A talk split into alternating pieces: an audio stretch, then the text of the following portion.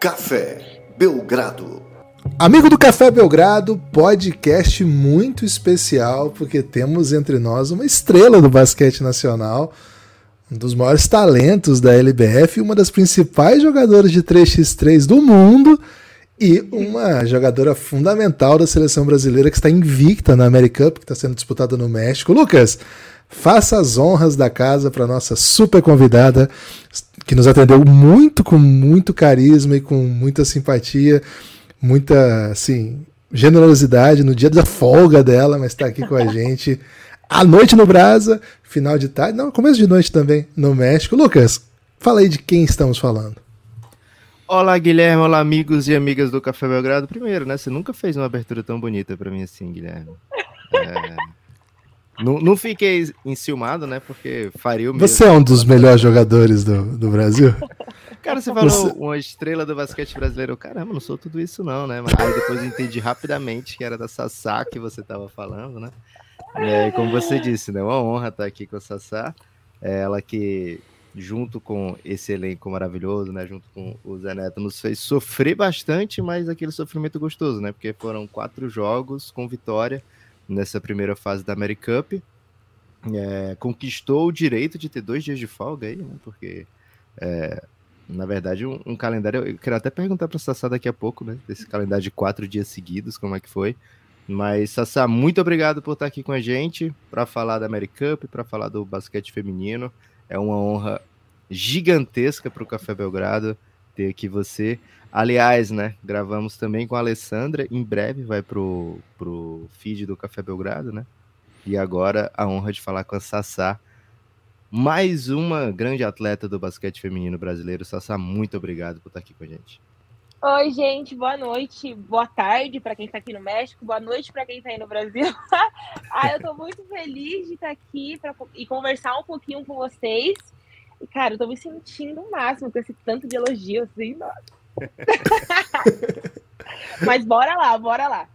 Ô Zassá, a primeira coisa que eu queria que você contasse pra gente é como é que tá o clima aí depois de quatro vitórias, quatro jogos bem legais, né? Nenhum jogo simples, né? Todos os adversários duros. É, o Brasil deu um sacode na, em Cuba e depois Cuba mostrou para todo mundo aí que é um time bem forte, bem competitivo. Depois, dois jogos duros, né? A Venezuela postou bastante dificuldade. A Argentina, na última bola, uma, uma vitória do Brasil até de virada, né?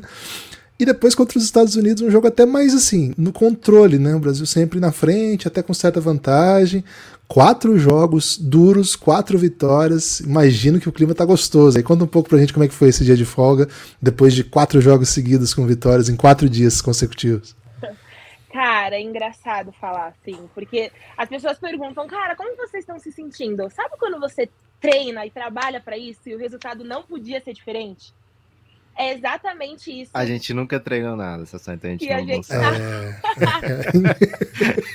tá, mas pra quem é atleta, então, ou, ou sei lá, quando vai numa uma entrevista de emprego, que você entende daquilo, você vai com propriedade para falar. Uau, okay. pô, eu entendo disso. Podcast eu entendo. É tipo isso, assim, a gente tá muito pé no chão. Óbvio que a gente tá feliz, mas nada diferente do que a gente já vem trabalhando, já vem buscando. Então, não vou dizer que não é uma surpresa. Óbvio que ganhar dos Estados Unidos sempre é muito bom. Mas a gente só tá fazendo aquilo que a gente treina e aquilo que a gente quer. Então não tinha como ser diferente. Então não tem por que a gente tá deslumbrada. Não, a gente só tá fazendo aquilo que a gente treinou, sabe? Então tá dando certo, graças a Deus. E. e é que... Pode falar, pode falar. Eu queria perguntar exatamente aquilo, o spoiler que eu já dei, né? Como é que foi quando vocês pegaram o calendário? É quatro jogos seguidos, sem nenhuma pausa entre eles. E o quarto jogo ser contra os Estados Unidos foi o que preocupou vocês? Porque quando eu vi, eu, vi, eu pensei, cara, isso aqui é covardia. Quatro dias seguidos de jogos. Cara, eu tenho a impressão que às vezes o Brasil nunca tem sorte em tabela ou a gente tem sorte. Mas, cara, quando fecha a tabela, a gente fala, não é possível. Não é possível, é brasileiro, gente, Brasil. A gente tem que sofrer até o último, senão não é brasileiro, eu sempre falo isso. Quando a gente olhou, a gente falou, bom, bora lá, é guerra, né? Vamos, vamos lutar. Só que eu confesso que esses quatro dias de treino é puxado. Só que assim, aqui na seleção é diferente de clube, né? Então, nenhuma joga 40 minutos. Então, a comissão consegue é, como que é a palavra? Consegue ajustar bem isso para nenhuma outra se sair, talvez, tipo, muito mais cansada, sabe assim? É, isso é uma coisa que fica com a comissão. Óbvio que a gente, que é atleta, a gente quer jogar, né? A gente fala, jogou 15 minutos, pô, a gente aguenta mais 5, bora. A gente tá no banco assim, ó, bora, a gente aguenta. Mas eu acho que a parte da comissão em tentar ajustar isso e equilibrar, até mesmo por conta desse outro jogo do outro dia. Tipo, ah, não adianta nada jogar agora e amanhã não aguento ter perna. Então, tipo assim. E seleção é uma parada muito diferente, né? Não é aquela coisa do clube que tem sete, seis meninas que jogam. Aqui as 12 jogam. Então, facilita, eu acho. Ou dificulta para ele, não sei. Ô, Sassai, como é que tá sendo a preparação para os jogos? Né? O Lucas falou 24 horas. É, um, a cada 24 horas um jogo, pancada, times que são de, muito diferentes, né? Você enfrenta um time como os Estados Unidos, por exemplo, que não dobra na Camila e aí os outros têm que criar, o espaço vai ter que ser criado de outro jeito. Aí você enfrenta um time igual Cuba, que toda a defesa fecha e, e deixa aberto para o jogo fluir mais no perímetro, enfim. Como é que, como é que prepara para um jogo? Porque são, assim, claro que antes do campeonato vocês têm muita coisa, mas imagino que o Neto, o Virgil, né, o Camargo, deve ter um trabalho também de 24 horas pesado de preparação. Como é que tem sido isso? Quanto de vídeo vocês assistem? Quanto que é de conversa mesmo? Conta, conta um pouco desse dia a dia aí no, no México. Tá, então vamos lá. Eu acho assim, é, o torneio, por mais que a gente está jogando o torneio agora, o torneio já começou há meses atrás. Então eu acho que, isso é uma opinião minha, eu acho que quando a comissão pensa num time, eles têm que pensar de acordo com o que a gente vai enfrentar lá na frente. Então, como a gente já ficou sabendo a tabela, os times que ia pegar e da dificuldade que a gente ia ter aqui, então eu acho que a comissão pensou: bom, a gente tem que ter meninas que consigam jogar contra um time baixo, que é, sei lá, Venezuela, Cuba, México, é, e a gente tem que ter um time que consiga jogar com meninas altas, é, igual os Estados Unidos tem meninas fortes para jogar contra a Argentina, que é um jogo mais sujo. Então eu acho que o campeonato começou uns meses atrás e eles já tinham mais ou menos, por mais que teve a base de treinamento, as 19 meninas, 18 que foram lá, é, todas aptas, né? Óbvio que eu também sei que se ele pudesse convocar mais, ele convocaria, mas isso também não é uma coisa que parte da gente, né? Isso são eles. É, mas eu acho que quando eles montam, eles já pensam no, nos times que a gente vai enfrentar. E assim, a gente assiste vídeo. É, realmente a gente não tem muito tempo para descansar porque é um jogo atrás do outro, então talvez não dá para treinar, não dá para treinar. Tipo, a gente jogou ontem, tem jogo hoje, não dá pra gente treinar. Até porque os horários são meio ruins, assim, tipo, que nem exemplo. Aí no Brasil agora são o quê? 10 e meia da noite, não sei. Aqui são 7 e meia da tarde ainda. Início de noite. Então, um jogo que pra gente é 8 horas, 9 horas da manhã, aí já é tarde também. Então a gente tem, tem que saber sabe, regular. Então, um jogo joga muito cedo, outro jogo joga no meio da tarde. Então, não dá para treinar. Então, a gente assiste vídeo, a gente tenta fazer o melhor dentro daquilo que a gente tem. E eu acho que o, o gente, eu acho que o brasileiro sabe fazer muito isso, sabe se virar com o que tem. Eu sou muito patriota, né? Porque eu sou muito assim. Cara, é que eu fico impressionado com esse poder que a gente tem de se virar com o que tem. A gente se vira com o que tem. É vídeo, é cada uma no seu quarto descansando, assistindo o jogo, é, cada uma fazendo a sua recuperação que precisa. Eu prefiro, dormir do que talvez ficar acordado até um pouco mais tarde para regular o horário. Enfim, a gente vai se adequando com o que tem, com o que dá. Eu também adoro dormir, Sassá. Sempre que eu posso, eu durmo eu? bastante. Aí, Lucas, quem disse que isso não é rotina de atleta, né? Então, velho, essa parte eu já macetei, né? É, eu comecei Cara, por tipo aí. Assim, ó, e tipo assim, é, dormir é, faz parte da recuperação. A gente tem que dormir. Só que eu vou contar um segredo. Eu sou mãe, né? Então, mãe não dorme. Então, enquanto o pessoal acha que eu tô aqui na seleção treinando, treinando, treinando, eu tô. Mas eu tô descansando também, porque eu descansando. durmo. Cara, as meninas dão risada de mim. Porque elas falam, ah, vamos ali. Eu falo, não, gente, eu vou dar uma dormida. Cara, eu durmo aqui, eu tô, eu tô de férias, sabe? Óbvio que eu tô no torneio, tem tudo isso, tem. Mas essa parte do descansar pra mim tá sendo perfeito. Eu durmo, tá tudo lindo. Quantos anos, Sassá? Quantos anos tem isso aqui? Cinco anos. Cinco anos. É aquela, aquele momento, aquela fase de que ela sai do treino, eu saio do treino, ela tá como, mãe, vamos brincar, eu, calma, dá um minuto pra mim. Não, mãe, não. Então, cara, a Sassá se esforçando extra para ser convocada para poder ter férias. É. A menina falou isso pra mim, ela falou, por isso que você quer ser convocada para toda a seleção, é três, é cinco, porque você dorme, né? E, não, claro seleção que não. Seleção de X1, a Sassá a primeira a se inscrever. É, Sassá, já que você já entrou nessa parte mais pessoal, que eu tava até receoso, mas será que eu posso fazer perguntas pessoais ou não? Ah, claro. É, como é que foi o seu começo no basquete, assim? Como é que você falou, poxa, eu quero jogar um basquetinho? Cara, é tenso, porque assim. é até engraçado de falar, porque sou tão brasileira, não, brincadeira, brincadeira. É... a minha família não é uma família tradicional. Minha família é uma família que se envolveu com drogas e o esporte salvou a minha vida. Então, assim, a minha família inteira é. Minha mãe ficou presa, minha avó. Então, a minha família inteira não teve o mesmo caminho que, graças a Deus, eu tive e que o esporte proporciona isso para as pessoas. Então eu tive esporte para me ajudar. Então eu comecei a jogar com seis anos de idade, porque minha mãe estava presa e eu morei com meu avô, que era que não era casado com a minha avó. É, e tinha os meus tios, então eu era a única menina da casa que não era filha. Então meu, meu avô falava, cara, a gente tem que tentar te colocar em alguma coisa para ver se você não vai pelo mesmo caminho que sua mãe. E aí eu comecei a jogar com seis anos, aí com oito eu fui federada com 10, 11, eu fui chamada para jogar em Santo André. Minha mãe estava presa, porque ela ficou presa 10 anos. Então, eu, quando a primeira oportunidade que eu tive para ir para Santo André, acho que meu avô também, por conta de não conseguir sustentar todo mundo e, pô, mais uma boca dentro de casa, já tinha três filhos e meu avô trabalhava assalariado, assim, então ele falou, cara, não posso te ajudar, eu acho melhor você ir. E eu falei, eu vou, óbvio que eu vou, posso mudar minha vida. E aí eu vim, para Santo André com 12, 11 para 12 anos. Antes você estava onde, Sassá? O começo foi eu em cidade? Santos. Sou de Santos. Santos. Ah, legal. E, e, eu... e, essa trajetória de, de atleta profissional mesmo, quando que você percebeu que, pô, é, acho que dá para viver disso, hein? Acho que legal, né?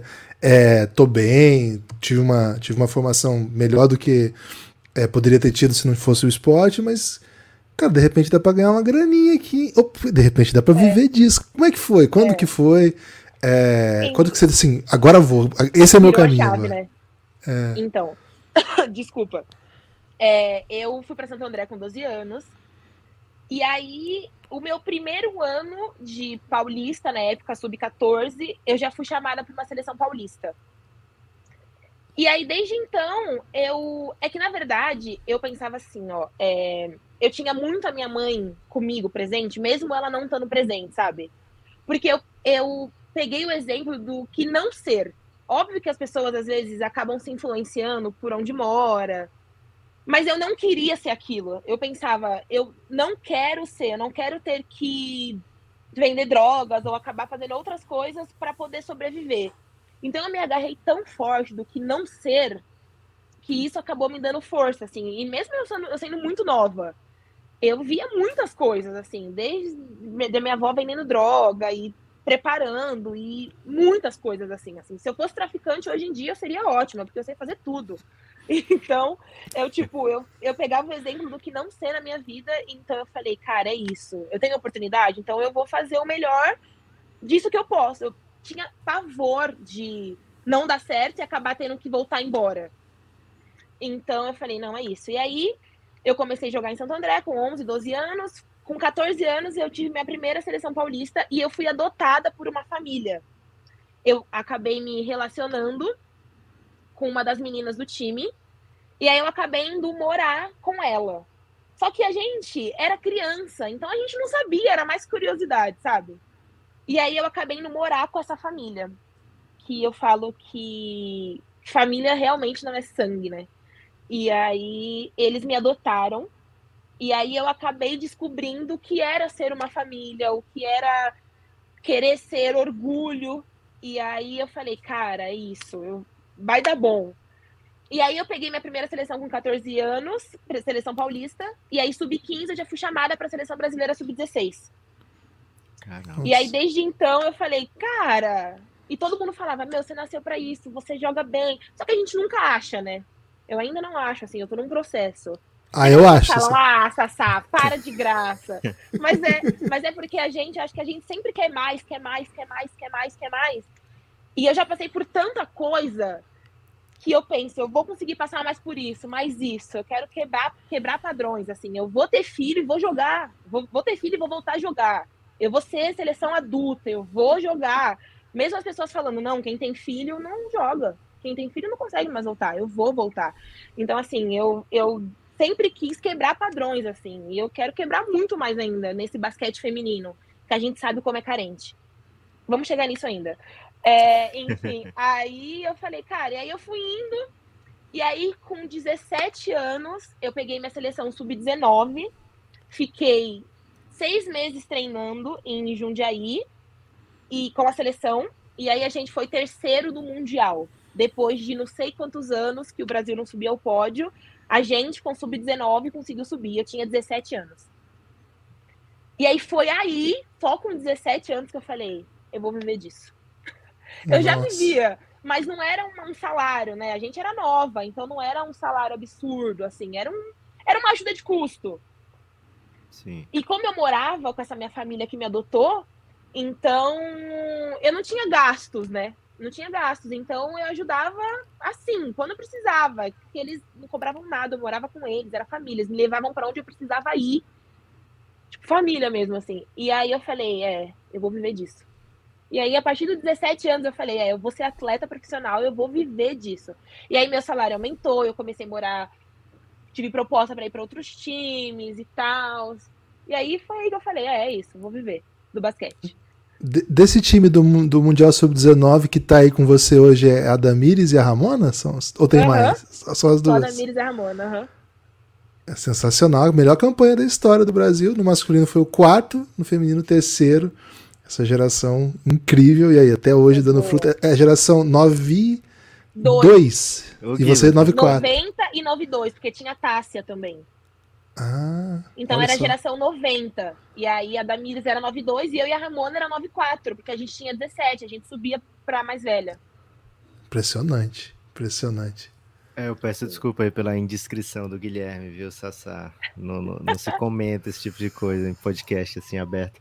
É, Sassá, e que referências você teve assim, né, né, nesse no seu amadurecer do basquete, né? Que você olhava, você tentava moldar o seu jogo inspirado em alguém, você curtia aquela seleção, é, as seleções brasileiras femininas de campanhas históricas, você começou a acompanhar nessa época, assistiu para valer, assim, tinha algum algum modelo para você se inspirar ou você foi aprendendo tudo na sua vida no clube?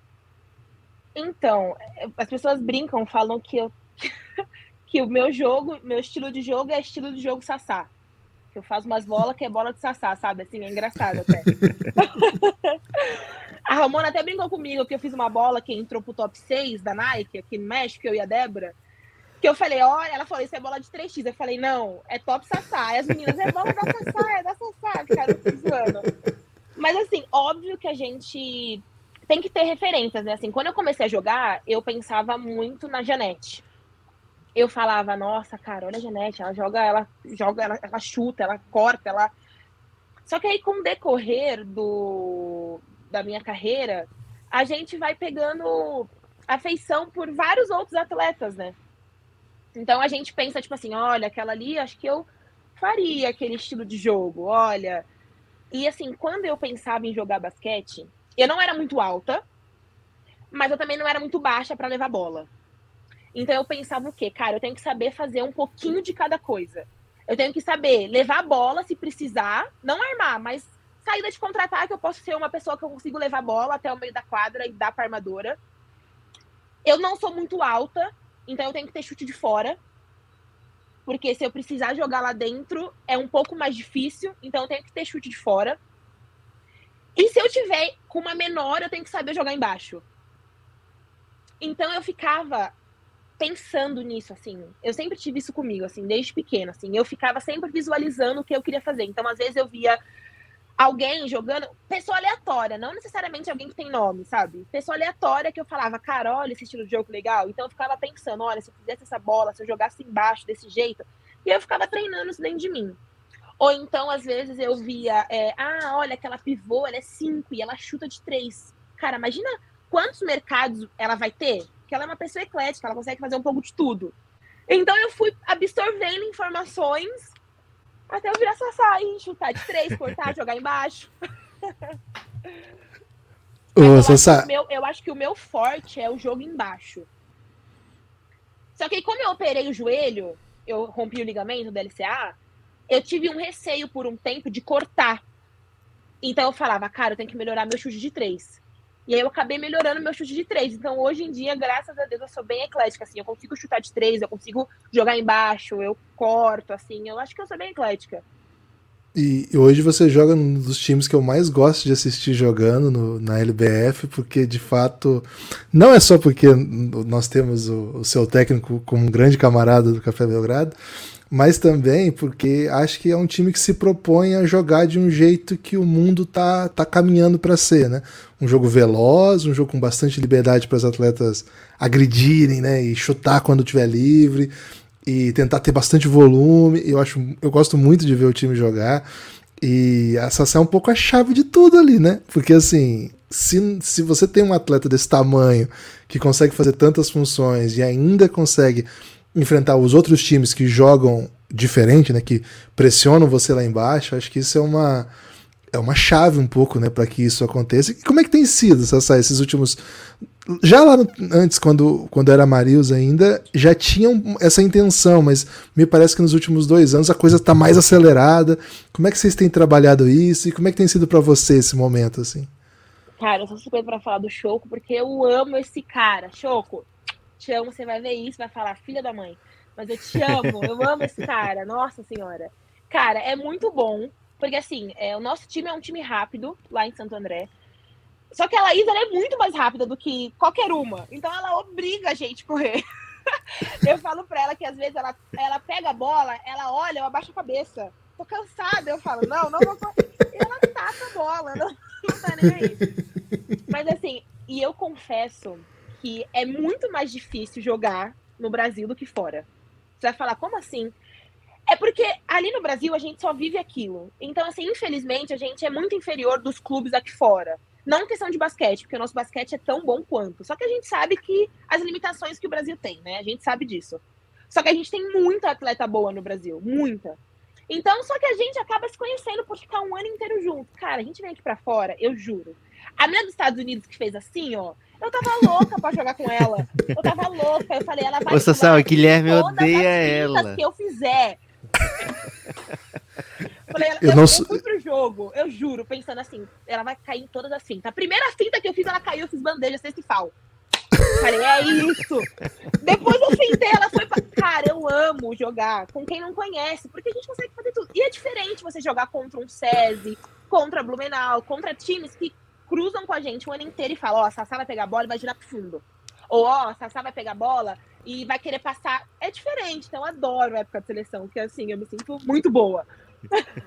Sassá, existe a chance de você enfrentá-la novamente na final? Você pode eventualmente, se a gente estiver ganhando o jogo e vencer, fazer aquilo ali para ela? Porque eu sou um Óbvio. grande fã da Caitlin Clark, eu fiquei muito Óbvio. sentido com aquilo. Cara, eu juro, eu brinquei com as meninas, eu falei, eu fiz uma bola no jogo que eu fintei, aí ela achou que eu ia cortar, eu voltei pro step, chutei, só que não caiu. Aí eu falei, se tivesse caído, eu ia fazer assim pra ela. Eu falei, não, não, não, vou fazer na final.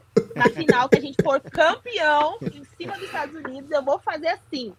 Vai ver se eu não vou fazer. Você tem que fazer igual a ela, só quando o jogo estiver garantido, viu? Você sabe, pelo Não, de é, é só com a medalha, é só com a medalha. Quando eu tiver com a medalha garantida, eu vou fazer assim, pra não ter erro.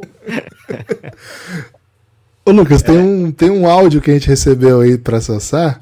Você pode colocar para ela. Eu vou guardar para daqui a pouco, aqui, mas queria okay. abrir o espaço aqui para Sassá, porque é, lá no, no começo do podcast ela falou assim: a gente vai falar disso, né? E eu acho que a gente deve falar disso, né? É, e a Sassá pode falar muito bem disso. Sassá, você deu a entender, assim, ao que a gente sabe, né? O que a gente conhece sem conhecer de verdade, a gente escuta muito, né?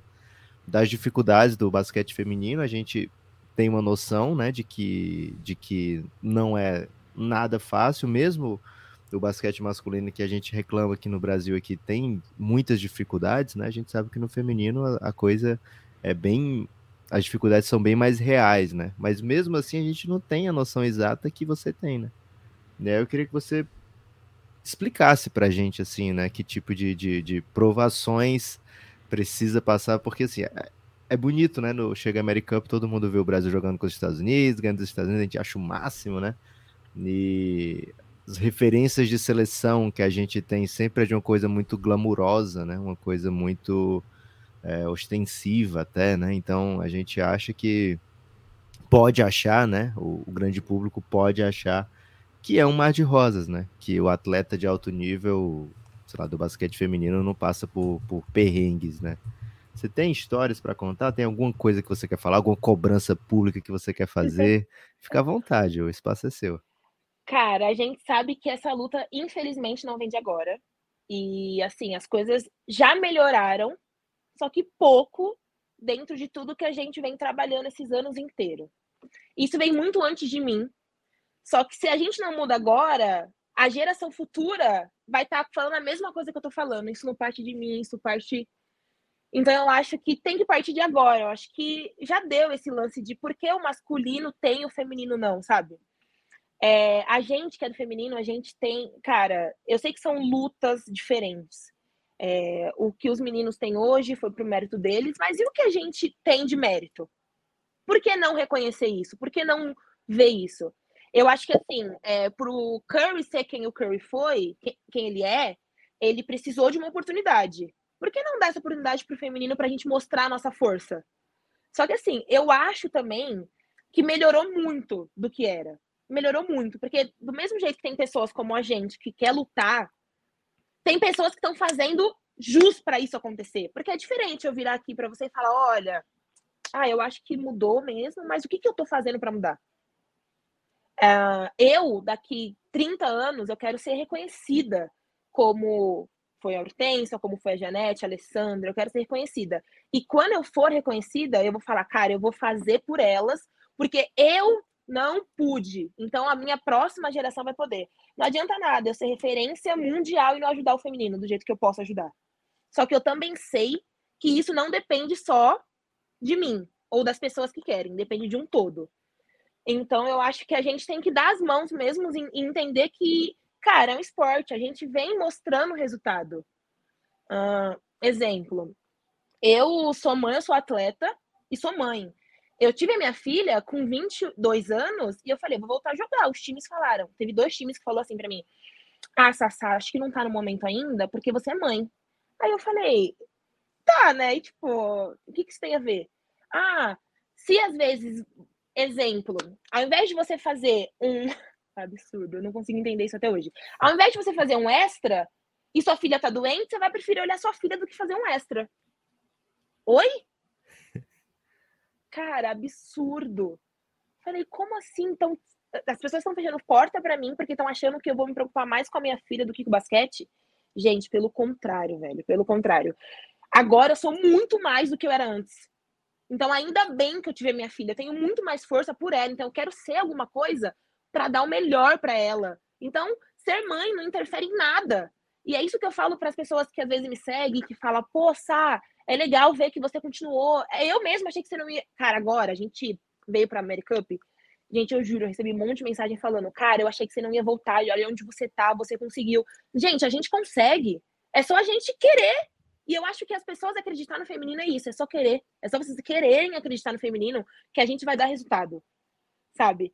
Então eu fico meio inconformada. Esse é um assunto que às vezes me tira um pouco do sério, porque eu acho que em outra vida eu devo ter sido escrava, devo ter passado por alguma parada muito absurda, porque eu não aceito isso, sabe? Eu não aceito essa desigualdade. Mas é uma coisa que a gente está lutando e que já melhorou muito. E obrigado para quem ajuda isso melhorar. Só que a gente tem que insistir, sabe? A gente tem que insistir.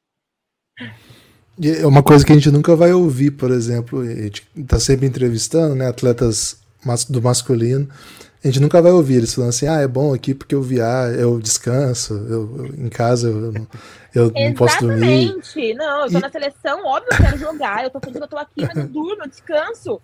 Nossa, e perfeito, outra... eu tô fazendo o que eu amo e consigo dormir um pouquinho. Mas não acha que homem fala isso? Você acha que homem? O homem, eu sei que tem pais e pais, tem pais que cuidam e tal, mas, cara, quem tá ali? Quem tem que dar de mamar? Quem tem que se preocupar com estar tá doente? Que não sei o quê? É a gente, cara. E como que pode? A gente que tinha que receber mais, não eles. Você tá, com, você tá com dois pais aqui que vão te dar razão, viu, Sansai? Dois pais dedicados, mas que vão te dar razão. E, e acho que assim. um... Pelo amor de Deus, não é desmerecendo a luta de ninguém, viu? Não é Claro, isso. claro. Mas eu acho que assim, acho que é importante sublinhar esse machismo, porque assim, a gente que cobre masculino também, é, quando um atleta chega num clube e é casado com um filho, é considerado uma coisa positiva, né? É. Ó, esse aí não vai ser de balada, ele vai ser é um cara caseiro, trouxe a família, olha que legal. Uhum. E a mulher não, a mulher não, você vai ter que ficar em casa cuidando do seu filho casa, doente, não vai treinar. treinar ah. Ao invés de você treinar, você vai cuidar da sua filha. Ué, gente, mas se eu tivesse um cachorro, eu ia ter que cuidar também do cachorro. Não é criança, é. sabe? Então isso para mim é, é punk, assim. Aí você olha no geral, masculino tem patrocínio de Nike, de Adidas, de Puma. Conto no dedo quantas tem patrocínio do feminino. Conto no dedo, mas enfim, né? Qualquer outro é. patrocínio, é Puma, é Adidas, é Nike, é qualquer outra coisa. A gente tem patrocínio? A gente não tem. Por quê? Porque não dá chance pra gente. Ah, não, a gente não patrocina elas porque talvez não tem volume. Ah, não tem seguidores no Instagram. Vou ter que começar. Cara, eu juro. Se eu colocar uma foto de biquininho no Instagram, tal, eu vou conseguir um monte de seguidor. Mas, pô, sou atleta, né? Não dá pra ficar. Você pode ir pro BBB desse jeito. Cara, é... eu me é. inscrevi, eu me inscrevi, vai que.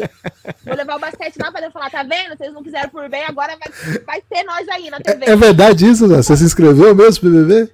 Então, ano passado, eu me inscrevi, e aí eu passei pra segunda fase, só que eu tava na seleção, eu não consegui comparecer. Ah, cara, não tem a menor chance. Não tem a menor chance dessa só não ganhar o BBB, velho. Isso aqui eu vou ter que dizer já. De duas ou uma. Ou eu ganho, ou vou me odiar, ou vou me amar. Mas pelo menos o basquete vai estar tá lá. Eu vou levar esse basquete pra lá. É mais fácil quando você finge que é da seleção, né? O pessoal consegue entrar no BBB desse jeito. É... Isso que eu, eu falei ainda, eu falei pro pessoal do CBB, falei, gente, olha, se eu entrar lá, cadê o pessoal da CBB? Vai estar tá lá me ajudando nas minhas redes sociais. Pô, vai todo mundo ganhar, todo mundo ganha. Se eu ganho, todo mundo ganha. Pô, cara. Que maravilhoso.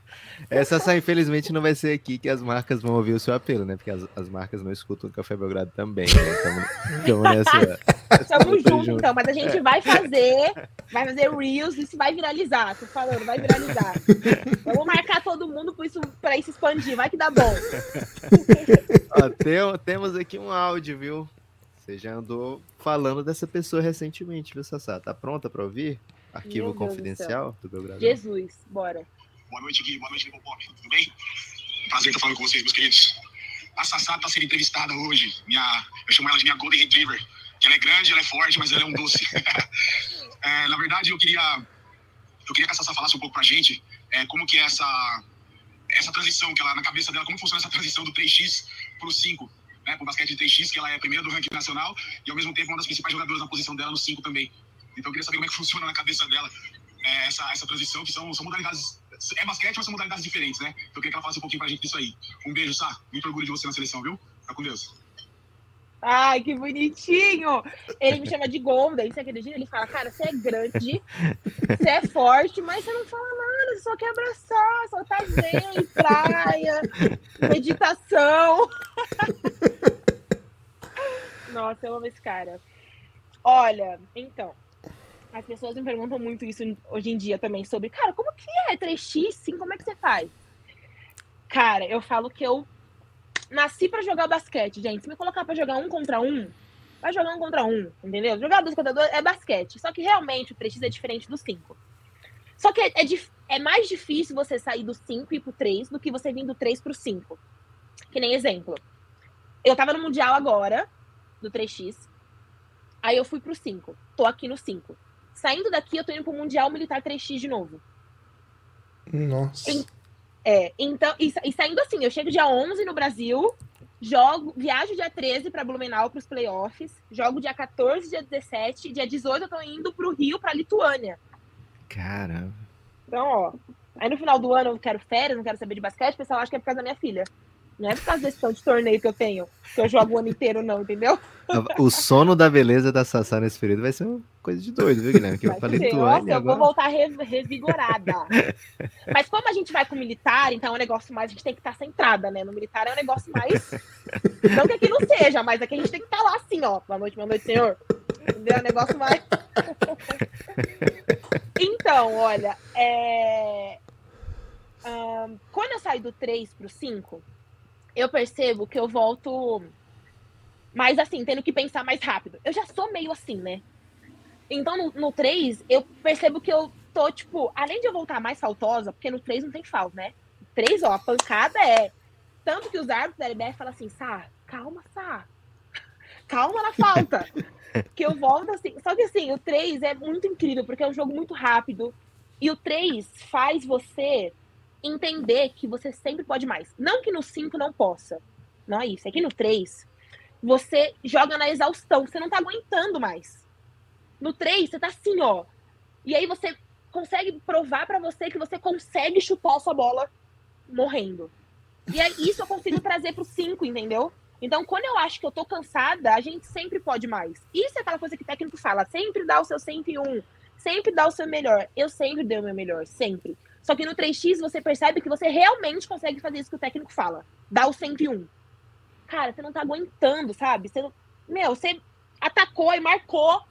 Aí a bola saiu, você atacou de novo quando você vê que tá marcando uma menina. Aí tem corta-luz, já destrocou, você tá com uma menina de dois metros, né? Você tá com uma Laís. Amor, te amo. Uma Laís, entendeu? Da vida. Aí você tá com uma Camila. Tipo, você não tem tempo pra pensar. Entendeu? Então, é, foda. Não sei se pode falar, mas é foda. Pode. E no 5 é uma coisa que, por mais que é intenso, você consegue dar uma respirada. Tipo assim, exemplo. É que na seleção é mais difícil, óbvio. Na seleção você não consegue voltar pra defesa, tipo, vou descansar. Entendeu? Não tem como. Mas o 5. Você tem esses dois segundos pra. Exemplo, uma defesa low. Você tá ali, ó. Uma defesa que é o lado contrário. Se a bola tá lá, você consegue só. Respirei dois segundos. Pronto. Fui no 3x você não tem esse tempo para respirar. Então você tem que ter muita atenção, você tem que entender, tá 100%. Eu falo muito isso para as meninas. Eu falo, cara, eu sou muito agitada. Então, eu sempre tenho que estar 100% no mesmo lugar. Tipo assim, eu tô 100% aqui com vocês, eu tô aqui. Se daqui a pouco alguém falar comigo, eu já esqueci o que eu tô falando com vocês. Então, eu acho que jogar e virar a chavinha é isso. É você tá 100% aonde você tem que estar. Tá. É no 3x, então eu tô aqui, 100% aqui. É no 5, então eu tô 100% aqui, sabe? Então, é isso que me ajuda é, concentrar onde eu tô agora. E como é que é assim na, nessa rotina do 3x? Porque vocês viajam bastante, né? tem muitos lugares diferentes e o jogo geralmente é em ponto turístico, né? É um lugar bem bonito da cidade. Qual que foi assim dos lugares que você ficou mais comovido? Assim, meu Deus, eu tô jogando aqui. Onde que foi o lugar que você teve esse? O que que tá acontecendo? Então, no passado na Copa América, que a gente quase foi campeão da Copa América, é, a gente estava em Miami e a gente ficou no mesmo, na quadra externa de Miami Heat. Então a gente estava no ginásio dos caras, na parte de fora. Então, tipo assim, a gente montaram lá, porque a estrutura do 3x é muito massa. Sim. Então a FIBA lá montou a parada top. E aí tinha uma portinha que você entrava, você tava no ginásio dos caras. Tanto tem uma foto nossa assim, ó, desse tamanho naquele ginásio enorme. Assim. E aí, tipo, caraca, olha onde eu tô. Tipo, caraca, sabe? Só que, infelizmente, o Brasil, a gente ainda não vive só do 3x, né? Então, assim, que nem os meninos, talvez tenham mais oportunidade de conhecer mais lugares, porque eles só vivem disso. Então, se tem torneio, eles conseguem ir. Que isso, infelizmente, ainda não é a nossa realidade no 5, né? Porque a gente tem que conciliar, porque o meu ganha-pão é o 5, né? O 3. É, então, eu tenho que conciliar isso para eu poder conseguir. E os meninos conhecem muito lugar me melhor, assim, top. Mas o lugar que eu mais gostei realmente foi Miami, assim, deu uma sensação de tipo, caraca, NBA, né? Tamo aqui. é, Sassa, você, falou, você mencionou a Camila, né? Fala um pouquinho de como é jogar com a Camila. É, também eu andei conversando com o assessor, assessoria de imprensa, né? É, e ela também é um processo para ela, né? Porque há muito tempo ela já mora nos Estados Unidos, né? E, e escolheu jogar pelo Brasil, né? Ótimo pra gente. E como é que tá sendo essa integração dela com vocês e vocês com ela? Ela Cara, tem um, então, um, uma classe incrível jogando também, né? Sim, sim, ela é um talento em pessoa, né? Não tem como. Ela é nova ainda, né? E assim, é meu segundo ano com ela, que como eu falei, eu voltei a jogar faz dois anos. Então, ano passado eu fui pra seleção, esse ano, então, é meu segundo ano com ela. Então, assim, ela é, uma, ela é tipo um Golden, que nem eu, assim, sabe? Ela só tem tamanho, ela é uma fofa. Ela é uma fofa, assim, é, eu falo pra ela que ela é meia brasileira e meia americana mesmo, porque ela foi muito nova pra lá, né? Então não tem como, as, a cultura, as manias, do jeito é tudo lá, e a família do Brasil, e ela só vem pra cá nas férias, quando tem. Mas ela é o futuro do Brasil, né? Então, acho que mais 15 anos aí pra frente a gente vai estar tá vendo esse rostinho dela lindo e se Deus quiser, ela vai se desenvolver, porque talento de sobra ali, né? É Aquela altura ainda, e ela é ágil, ela não é aquelas grandes lentas. É. Cara, ela é demais. Sassá, eu queria que você falasse um pouco das expectativas aí para os próximos dias. A gente está gravando né, na virada dos 5 para o 6. E no 7 você já tem jogo mata-mata e depois outro e depois outro, uma competição muito curta. Como é que tá, como é que estão as meninas? Como é que tá a comissão técnica? Como é que você está se sentindo para esses próximos jogos, para os próximos jogos? Como é que vocês estão encarando essa reta final de competição? Então, por mais que a gente não consiga se reunir por muito tempo, né, a fase de treinamentos não consegue ser muito longa por conta da LBF e tudo mais, a gente é uma família aqui, né? A gente é, a gente cria afeto, a gente cria afeição, assim, é, realmente a gente é uma família, a comissão é incrível, eles conversam muito com a gente sobre, tipo, olha, talvez seria melhor assim, assado, então você poderia fazer aquilo, aquilo outro, então, e assim, a gente tá com as melhores expectativas, porque foi como eu falei, a gente tá pé no chão, mas a gente vai fazer aquilo que a gente vem treinando, e eu não tenho dúvida que vai dar bom. Por isso que eu falei, as pessoas mandaram mensagem tipo, nossa, vocês ganharam dos Estados Unidos, caramba. Cara, não é não é segredo pra gente. A gente tá treinando para isso. Óbvio que a gente vai fazer o melhor dentro do que a gente pode. Óbvio que com o pé no chão, com humildade sempre. Só que, cara, a gente é atleta. Quem que não quer ganhar dos Estados Unidos, gente? Pô, quem que não quer ganhar da Argentina? Acho que eu gosto mais de ganhar da Argentina do que dos Estados Unidos. Pô, eu torço pras meninas pra elas perder. Não tô nem jogando com elas. brincadeira, brincadeira. Brincadeira nada, tá? Mas então, não vamos ficar tão feio. Assim, a gente tá com as expectativas no alto, assim, de que a gente veio aqui para ser campeão. A gente não quer ficar dependendo de ficar em segundo ou em primeiro. A gente quer ser campeão. A gente tá com o time preparado para isso. A gente tem 12 meninas, muito boa. Que se eu fosse técnico, eu ia falar: o que, que eu vou fazer, cara? vou ter que colocar no papel quem joga 3 minutos, a próxima joga mais 3, 5, para todo mundo. Porque eu ia falar: cara, como é que faz? Todo mundo aqui joga bem, todo mundo treina bem, as meninas jogam fora do país, a gente joga um campeonato do caramba. Eu me viro para estar no 3, no 5, filho, cara, timaço. Então não tem como dar ruim. Só que, óbvio, que chega nas, na semifinal ali, dá aquele nervosismo, porque se você tá na quadra e não tiver um nervosismo, cara, nem, melhor nem tá. E assim, eu acho que óbvio que a gente tá aqui na Copa América, mas o sonho é lá, né? É lá em Paris 2024. Eu acho que o sonho é lá. Então, cara, até me emociono de pensar de pensar que a gente está construindo uma parada e que a gente vai estar tá lá, entendeu? Agora, se o Neto não me convocar, ele vai ver só. Mas, tipo assim, a gente vai estar tá lá. Eu tô aqui fazendo pesado pra não estar tá lá. Não, nós vamos falar. Nós, nós vamos te pegar, hein, Neto? Você então, que brinca com uma coisa dessa. Ela vai dizer brincadeira, brincadeira, brincadeira. Brincadeira, brincadeira não. Cara, eu vou adotar essa. Lá. Eu, cara, eu visualizo tudo na minha vida. Fico visualizando eu lá na lá em Paris, na Torre Eiffel, lá fico visualizando eu andando naquela torre. Eu vou estar tá lá, meu filho. De qualquer jeito, nem que seja pela comissão, mas eu vou estar. Tá. Se o BBB chamar, vai ser complicado, né? Ter que escolher. É, mas eu coloco nas mãos de Deus, Deus vê o que faz. O BBB é, seleção, é. Brincadeira, brincadeira. Mas não tem como não ser um sonho de um atleta ir para as Olimpíadas. Então, eu acho que o trabalho que a gente está fazendo agora é pensando no futuro, né? Óbvio que a gente vive o agora, pensa no agora, mas é o nosso futuro que a gente está traçando. Então, Ai, meu Deus, tem que dar muito bom, vai dar. Eu, eu, até uma coisa, Lucas, desculpa, é que eu notei vocês ganhando dos Estados Unidos, cara, euforia nenhuma, né? Assim, foi uma coisa assim, ah, legal, ganhando dos Estados Unidos. Sa saiu todo mundo assim, ó, beleza, valeu, ganhamos, Saiu boa. classe, tipo assim, olha, a gente tá fazendo o que a gente trabalhou. Normal, bora. É igual se minha. Cara, é igual minha filha vai numa apresentação ali. Eu falar, cara, minha filha, ela é minha filha. Eu sei que é minha filha. Vamos fazer um teste de DNA. Pode fazer, minha filha, você quer. tipo assim, sabe? Foi a sensação que eu tive ontem. A gente treinou, a gente estava preparado, então não vai aquela coisa tipo, ah, caramba, nunca aconteceu isso na vida! Não! Não, cara, foi sorte, né? Porque brasileiro é assim, né? Twitter estava quietinho ontem.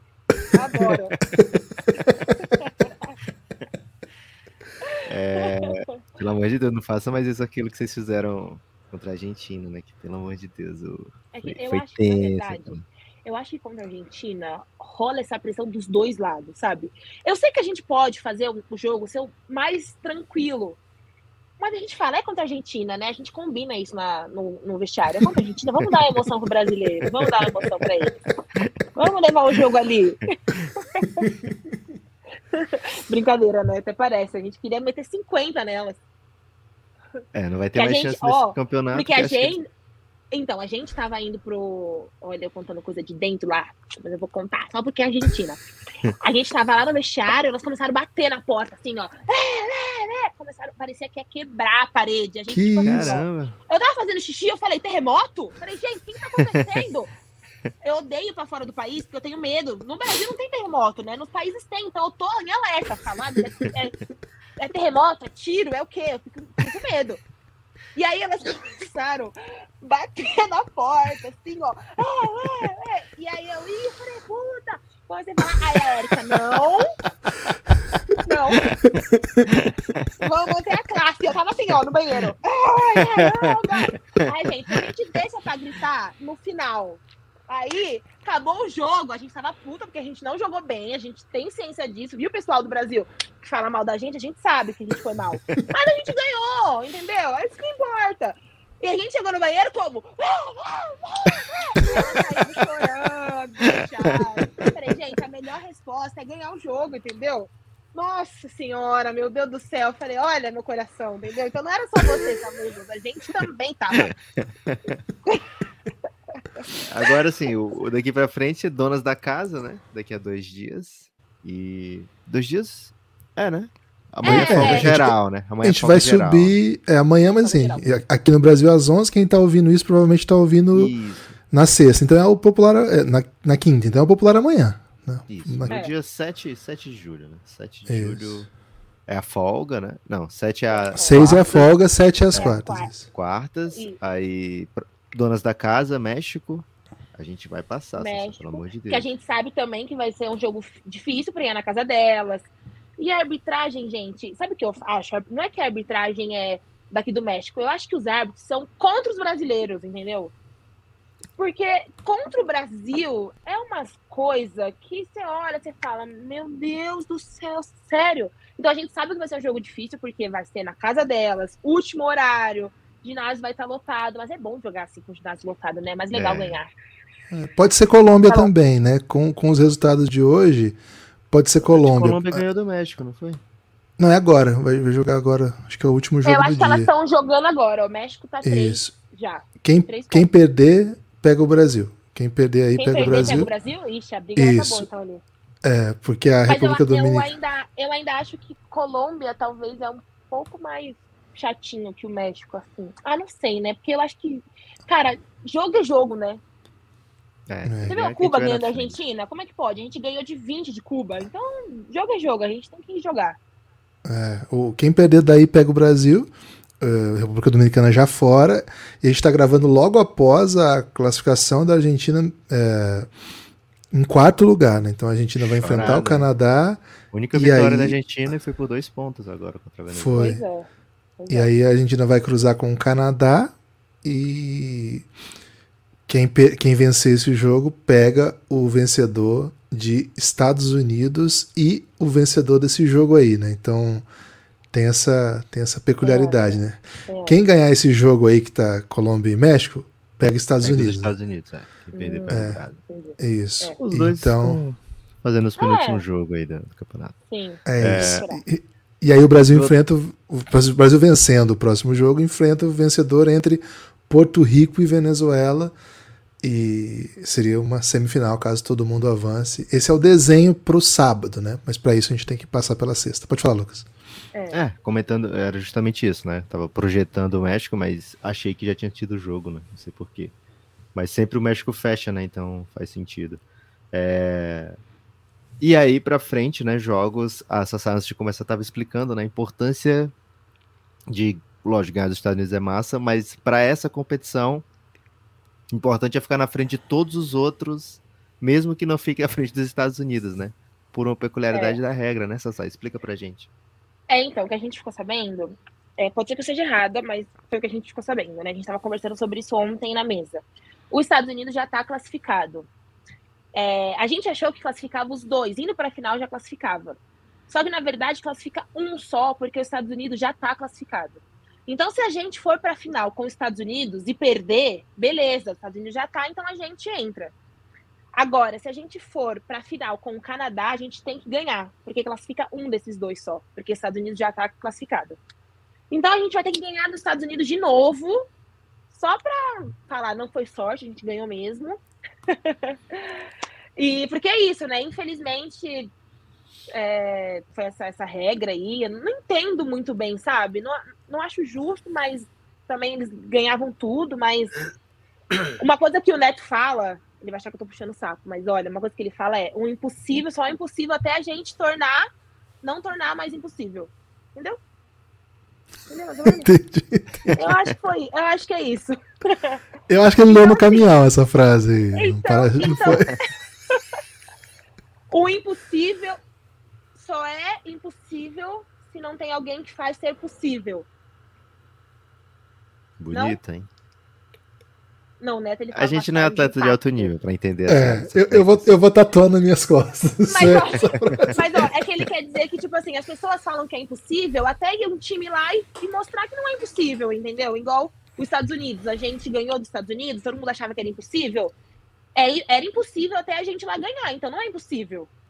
Então, assim, eu sei que as pessoas claro. pensam, ah, Estados Unidos já tá classificado, agora o Brasil vai ter que lutar com o Canadá para ganhar, cara, não é impossível. Até a gente terminar, é possível. A gente vai lá e vai ganhar. A gente trabalha para isso, entendeu? Só que agora a gente prefere que ir pra final com os Estados Unidos, né? Mais fácil. Mais fácil é, assim. Já tá garantido. já né? tá, entendeu? É. Já tá garantido. A gente tá ali se der ruim.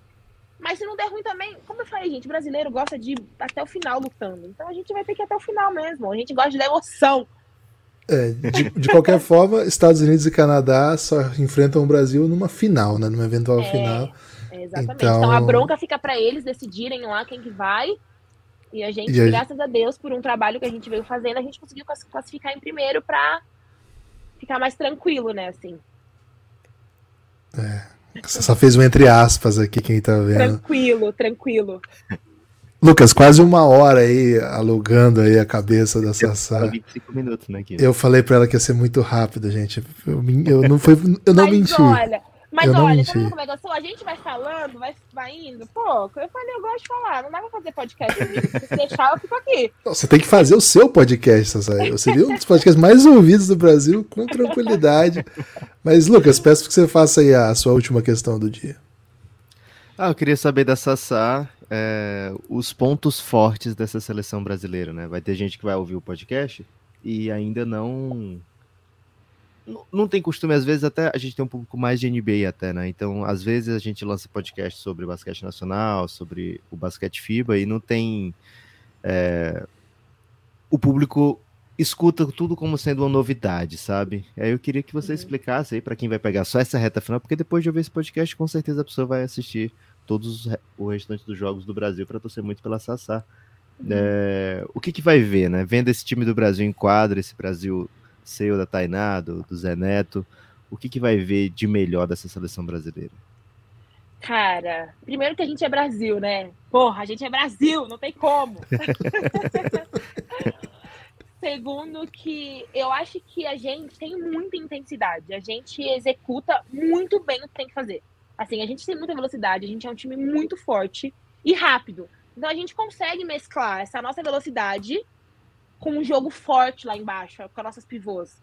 É, eu sei que as pessoas pensam, ah, o jogo do Brasil é forte com as pivôs lá embaixo. Mas, gente, a gente é, é uma junção ali, entendeu? Porque, exemplo, o jogo dos Estados Unidos, a, o nosso forte era as pivôs, mas foi as de fora que jogou também. Então, eu acho muito importante a gente ter essa, sabe, essa diversidade de saber a hora certa de jogar embaixo, saber a hora certa de chutar, saber a hora certa de cortar, de marcar. Então eu acho que deve ser difícil marcar o Brasil, porque o pessoal deve pensar, cara, são as pivôs forte? Não, aí é, são as de fora. As pivôs só jogam embaixo? Não, as pivôs chuta.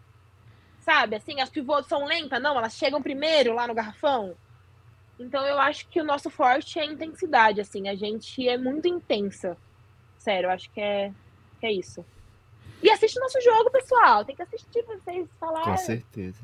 É, é a defesa do Campeonato Brasil? Acho que é, né? É o quê? A defesa do Brasil. A melhor defesa da, da competição? Deve ser, a gente, a gente é boa. é, no, no Against aqui, os Estados Unidos tomou 221, o Brasil 238, o Canadá 207. O Brasil no. Ah, o Neto comentou sobre isso em uma das reuniões que ele fez de para mostrar o vídeo. Ele entrou e falou: Olha, vocês são o primeiro da chave. A gente, caralho, Aí ele falou: olha, mas vocês tomaram tantos pontos, mas o ataque de vocês é melhor do campeonato. Nosso ataque é o melhor do campeonato, mas a gente tomou algumas bolinhas. Então ele explica, sabe, pra gente, pra gente saber também, né? Porque esses torneios internacionais é tudo pontuação, aí se dá triplos empates, tem pontuação. Então a gente tem que. Ele tenta deixar a gente mais a par, assim, de tudo, pra gente também entender, né? O pessoal achar que é só lá e jogar? Tem que entender também. Ah, mas se ganhar tudo, tá tranquilo, né? Ganhar todos é, os jogos. Certo. A gente deixa, a gente deixa esse pesado pra ele. Pode ganhar todos de um pontinho no sofrimento, que tá lindo demais. Tá Sassá, queria agradecer aí por você ter aceitado o nosso convite e ter atendido tão, tão generosamente e ter entregado um conteúdo de, cara, de qualidade altíssima. Estamos entusiasmados aqui com, com, o episódio que você nos deu a oportunidade. Foi um privilégio pra gente. Agora você tem aí o seu destaque final. Você pode falar o que você quiser, sobre o que você quiser, mas capricha, porque depois você não vai falar mais nada. Ai, meu Deus do céu. É difícil pra mim não falar mais nada, hein?